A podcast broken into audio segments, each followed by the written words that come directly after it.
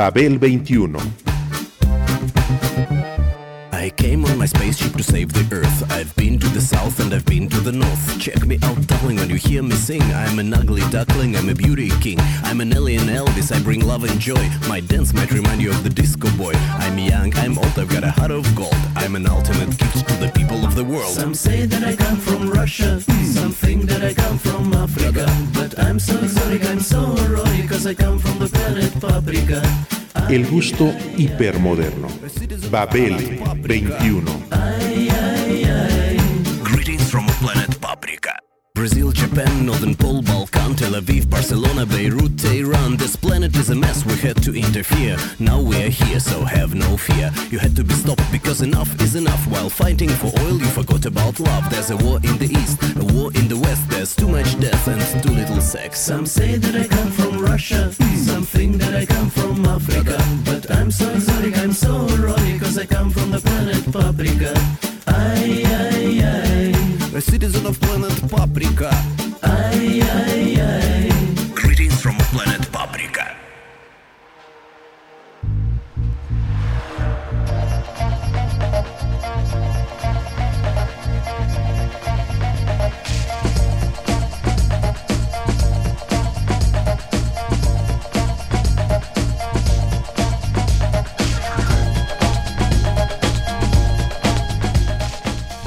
John Updike, el prolífico escritor que se disfrazó de mago y con su elegante chistera se afanó en hacer gran arte del acto de sacar conejos.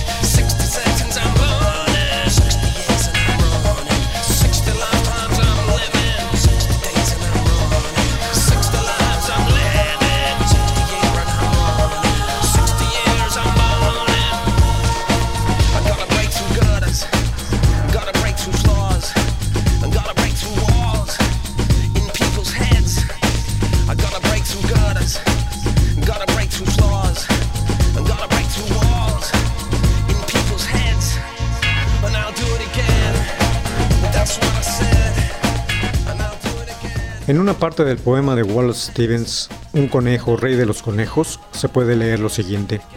La dificultad de pensar al final del día, cuando la sombra informe eclipsa al sol y solo queda la luz sobre tu abrigo de piel. De esta cita, el escritor John Updike, nacido el 18 de marzo de 1932 en Shillington, Pensilvania, y fallecido en Massachusetts el 27 de enero del 2009, tomó la sensación causada por ese momento del verso de Wallace y desarrolló en una saga la proyección narrativa sobre la realidad de la American Way of Life y su manera de sentir al mundo.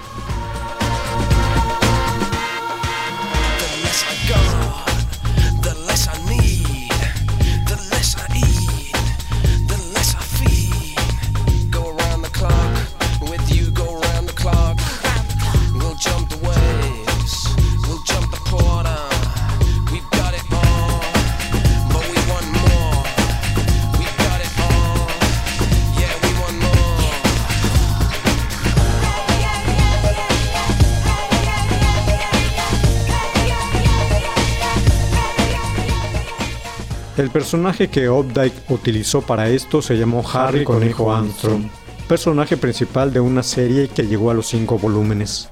A Harry se le conoció por primera vez en la novela Rabbit Drawn, Corre Conejo de 1960. En dicho texto, Updike presentó la historia de un hombre casado de 26 años, con un hijo de dos y en espera de otro, que de repente se revuelve contra la vida que lleva y lo abandona todo. Sí, simplemente huye, teniendo como trasfondo la obsesión por su fulgurante pasado con el equipo de básquetbol del que obtuvo su apodo, Conejo, conejo, conejo.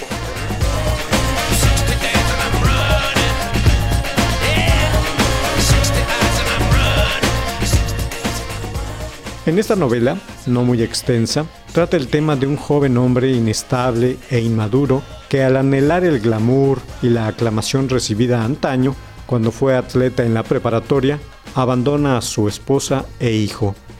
En sus andanzas involucra sus apetencias sexuales y a través de tales relaciones confronta su existencia y reflexiona sobre ella largamente para luego optar por cómo vivirla a través de las dudas que lo corroen. El gran acierto de Updike siempre fue contar de manera diáfana y aguda sobre sus contemporáneos, aparentemente bien instalados, y de sus complicaciones con el tiempo que les tocó vivir.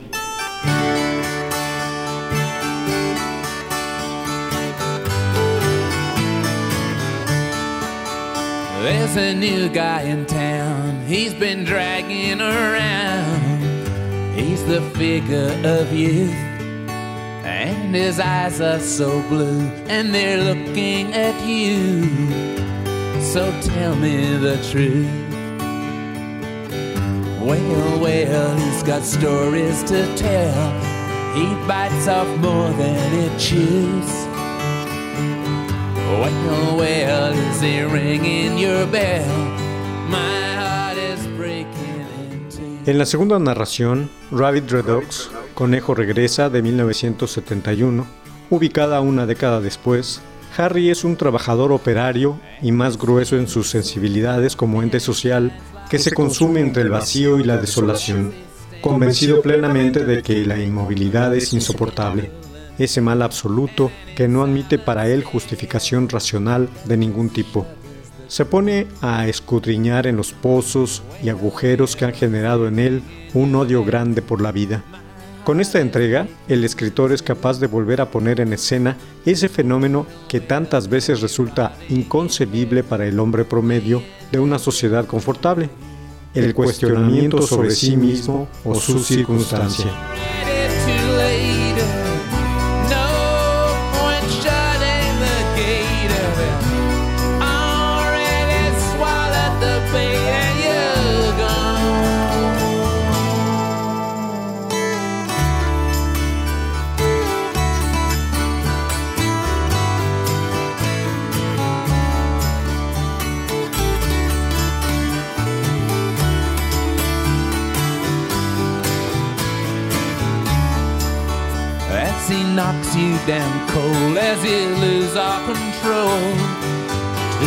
Slip of a youth. I see fire in his eyes, I see ice in his smile, and I'm learning the truth. Well, well, he's got stories to tell of love that is long overdue. Well, well, who is under his spell is paying the devil his due. Sigue sus pasos, abre poco a poco cada capa de su conciencia, reconstruye su historia y da cuenta de sus emociones. Lo relevante no son, sin embargo, sus creencias, sino cómo esas creencias le obstaculizan construir su propia identidad frente a un entorno del que se siente marginal, del que no forma parte y cuyas promesas le resultan remotas, banales, confusas y sin derroteros claros.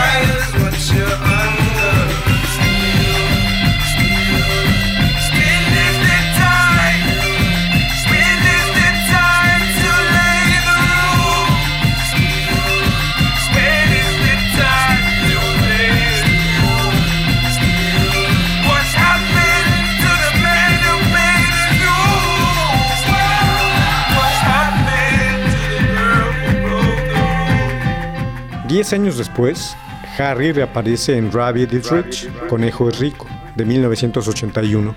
Está gordo, tiene 46 años y al fin pertenece por completo a la clase media. Vive con su esposa y su suegra y maneja un negocio de automóviles. Pertenece al Club Rotario y por primera vez se siente casi feliz.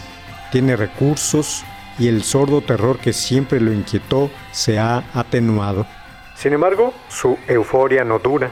Los acontecimientos conspiran contra él y el problema ahora es con su hijo, un tipo amargado, temeroso, que detesta a su padre y está cansado de ser joven.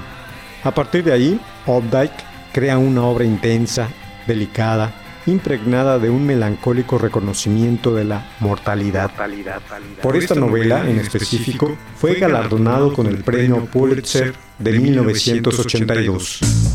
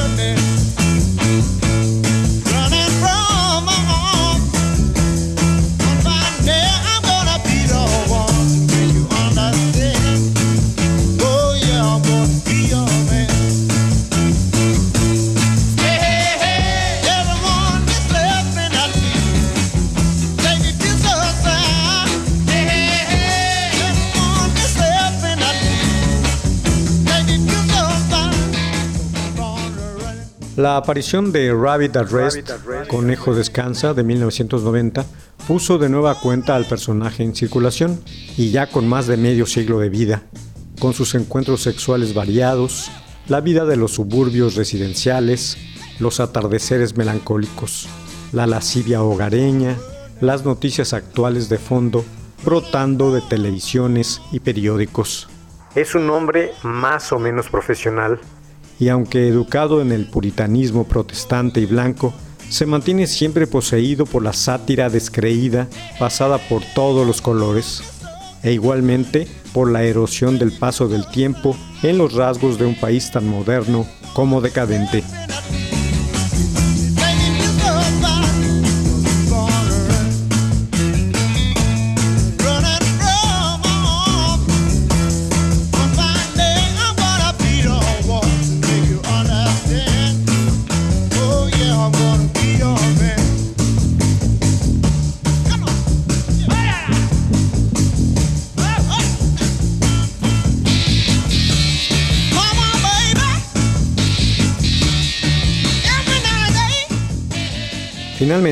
Con Rabbit Remembered, Conejo en el Recuerdo del año 2000, Updike volvió a conquistar al lector con una fascinante coda de la célebre tetralogía dedicada a su emblemático personaje.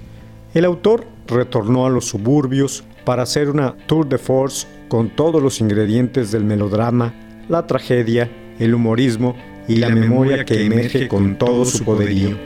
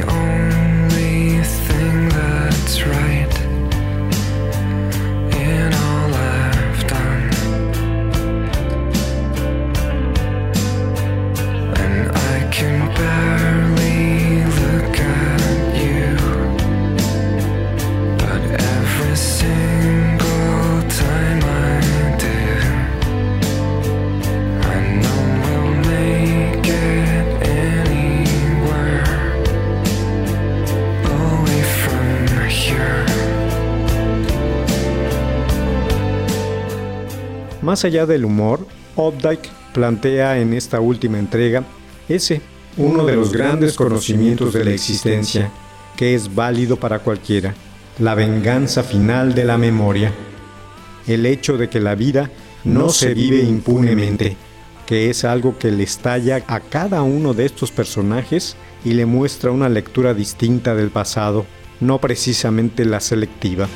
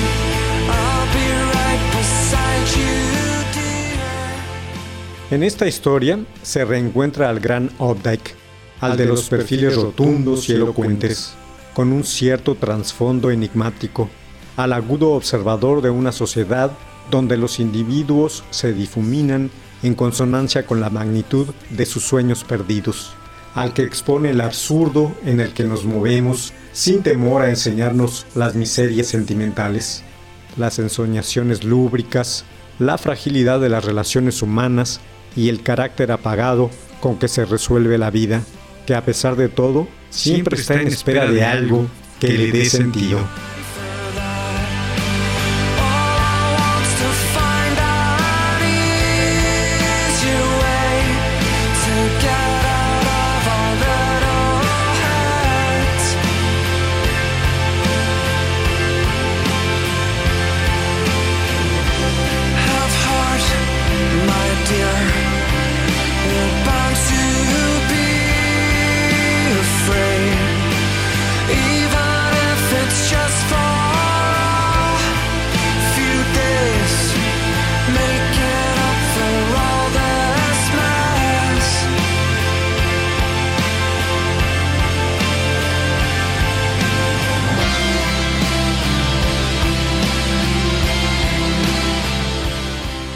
Dave Alvin era un joven que en 1979 escribía poemas, leía con obsesión a los Beats, el escritor John Updike y coleccionaba discos.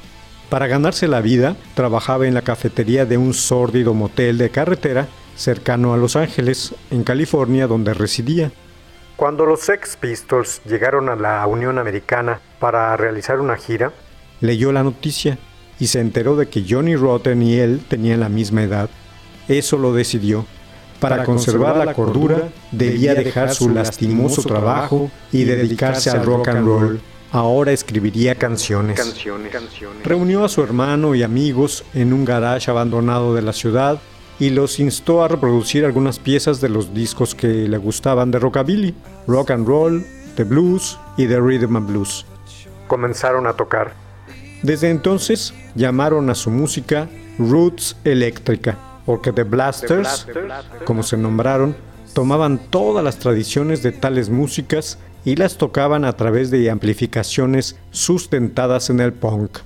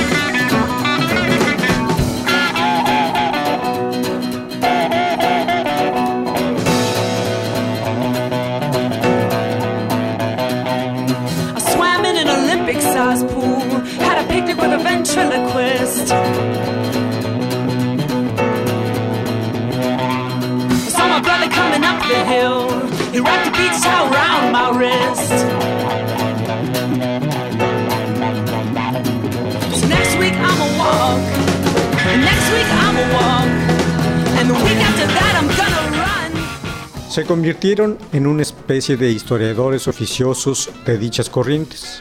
Habrá que decir esto. La escena punk de Los Ángeles era mucho menos sociológica y política que sus contrapartes londinense y neoyorquina. Los grupos participantes en ella se interesaban mayormente en los conocimientos sobre la música y en la técnica requerida para interpretarla. Entre ellos, X, Black Flag y The Plugs. Comenzaron a destacar también los Blasters. En Los Ángeles se hicieron de un selecto grupo de fans que también asistían a las discadas y lectura de poemas que hacía Dave en su casa. Entre los asistentes se encontraba el director de cine Walter Hill, quien pronto llamó al grupo para colaborar con él, tocando y actuando en la cinta Streets of Fire. Quentin Tarantino hizo lo propio tras escucharlos en vivo y los incluyó en la película de culto From Dusk Till Dawn.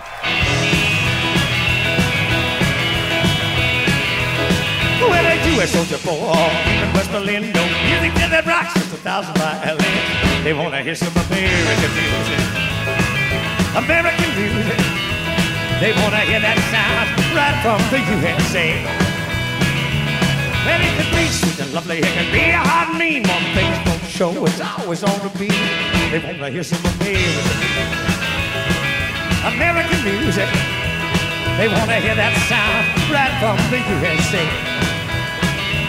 Well, it's a howl from the desert, a scream from the slums of Mississippi, rolling to the beat of the drum. They wanna hear some American music, American music. They wanna hear that sound right from the USA.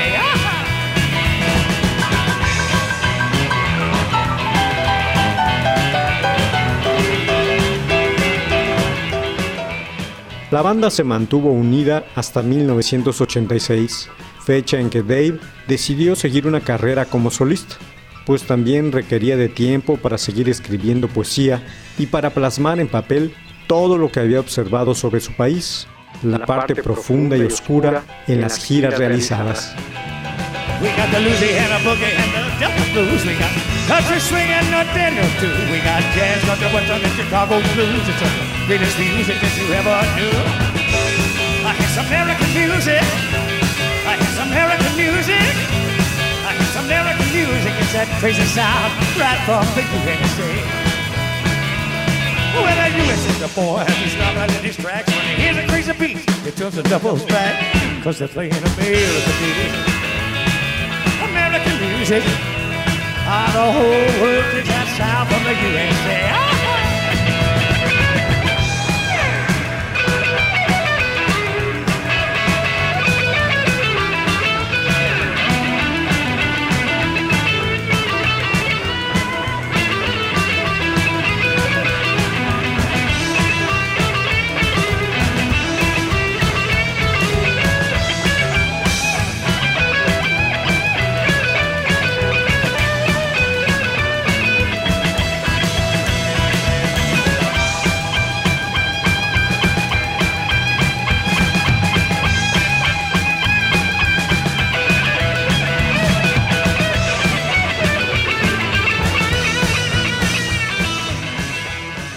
El estilo en que lo hizo era una combinación de retórica punk y dark americana, mezclada con imágenes de realismo sucio.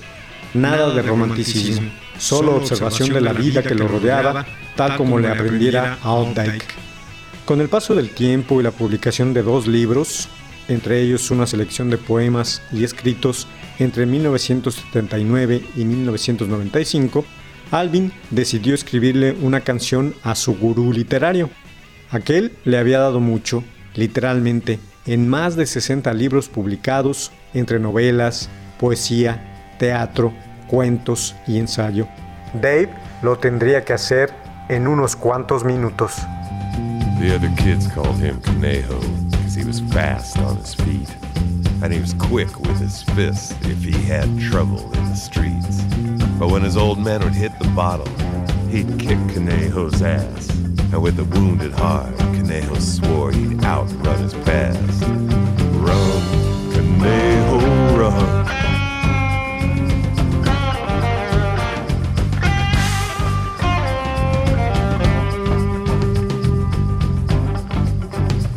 He boxed lightweight at the Olympic down in dirty old LA. And he earned his golden gloves by putting 16 fighters away. But the 17th one nailed him and blinded his left eye. So with busted fingers and a battered brain, kissed the ring goodbye. Run, Conejo, run.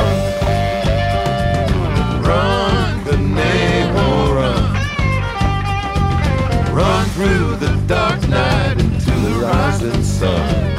Run, Conejo, run. Antes de hacerlo, reunió los temas que otros músicos le habían dedicado, para no caer en algún lugar común, empezando por Pink Floyd, pasando por The Hoosiers, Fleet Foxes, hasta My Chemical Romance. El mundo del rock había sido agradecido con el escritor. Ahora le tocaba a él. Tituló la pieza como el primer libro de la saga, mezclando el español con el inglés. Run, Conejo, Run, su herencia californiana, y utilizó el estilo word spoken, su herencia beat, mezclado con el musical de Bob Diddley, su legado roots rockero. We'd known each other all our lives, but finally met at last. And we ran these highways 20 years fueled by beer and nicotine. From New York to Nogales and every joint in between. Run, Conejo, run.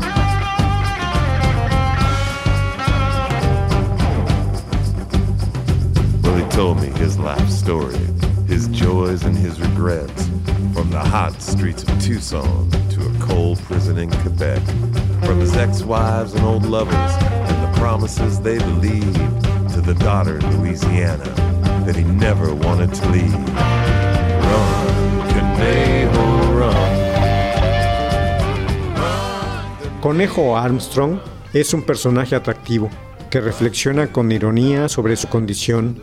Es el retrato del hombre contemporáneo que Updike comprende e intelige con interés. El adulterio, la frustración, la soledad, la angustia, el sexo, son los temas en la narrativa de Updike en tales libros. Y este último mostró con sorprendente claridad el curso exacto de la desintegración. Transmitió el temor sin recurrir a la violencia o al melodrama e irrumpió contra los símbolos de una mitología que había sustentado una forma de vida.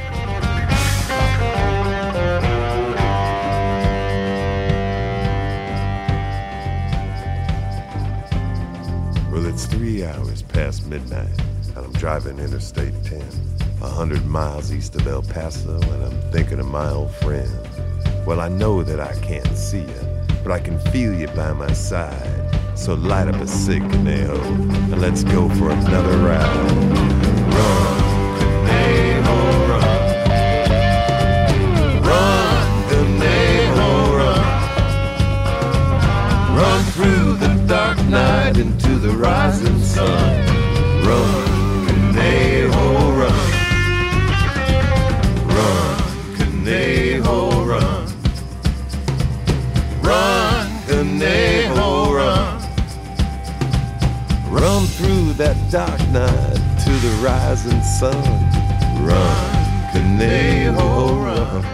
Babel 21, un programa de Sergio Monsalvo.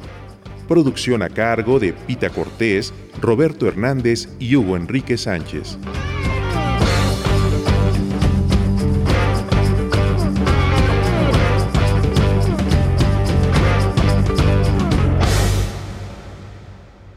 Mil sesenta AM Radio Educación